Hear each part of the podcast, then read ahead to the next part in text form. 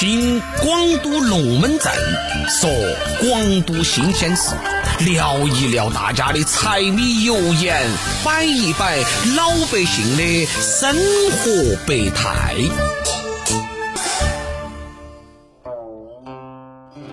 很多外地的朋友来成都，听到了半边桥，都觉得嗯，这个名字有意思。为啥子会叫半边桥呢？为啥子会有半边桥这种事物的存在呢？这儿是不是还有好多有意思的龙门阵呢？今天喜妹就来给大家摆一下。这条成都人熟悉的半边桥横跨泾河，清代那个时候就有了，但是那个时候的桥小而简陋，像极了被人欺负的娃儿。桥还被少城的水闸隔成了两半，桥西在少城，桥东在大城，所以说叫做半边桥。半边桥街也是因此得名的。夜幕降临，半边桥街就显得宁静了很多。如果是碰到气候温和啊，街坊邻居吃过夜饭，很多人都会抬出自家的马扎子、竹靠椅、烧火板凳儿往街沿上一坐，舒舒气气的泡上一杯成都的山花儿，再和熟人些摆哈儿龙门阵，也算是一种不错的放松了。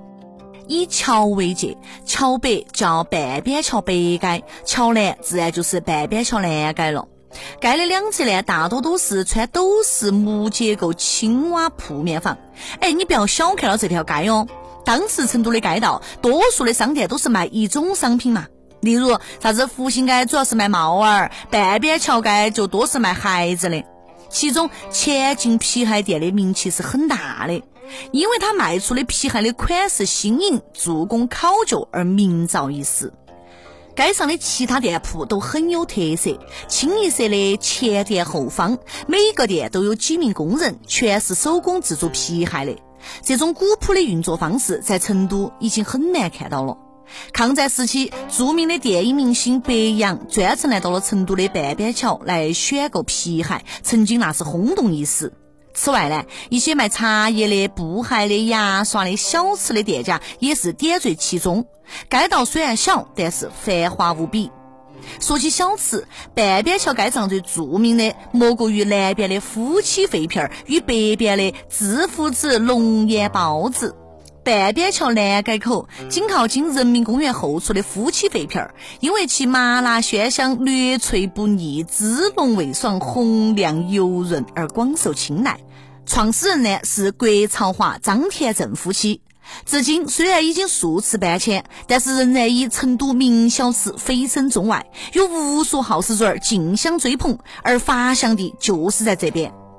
致富之龙眼包子的店铺位于半边桥北街的西侧，店很小，不过十余平方米。店主廖永通，他做的包子啊，形如纸屑，小巧玲珑，皮薄馅儿薄，咸香香浓，爽嫩可口，一两一个。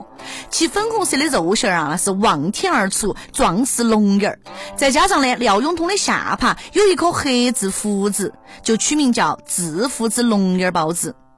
半边桥的北街东侧的北口，还有家卖煮红烧之类的甜品的小食店，名叫口宣品，用六个口字组成了三个字，十分的奇特。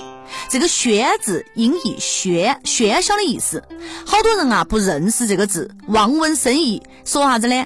两张嘴挨得邦紧，当然就是打啵儿嘛。哎，干脆就叫那个小食店叫口啵儿品。哎，无论是认不认识老字，还是有意装莽，都让半边桥的口板品成了成都人的笑谈，成为了成都的一个品牌。如今呢，半边桥老街的市井生活与现代的生活早已经接轨了，但是那些老成都们依然是乐此不疲的、幸福的摆到起龙门阵的。好了，今天的广都龙门阵我们就摆到这儿，下期喜妹儿给你接到摆。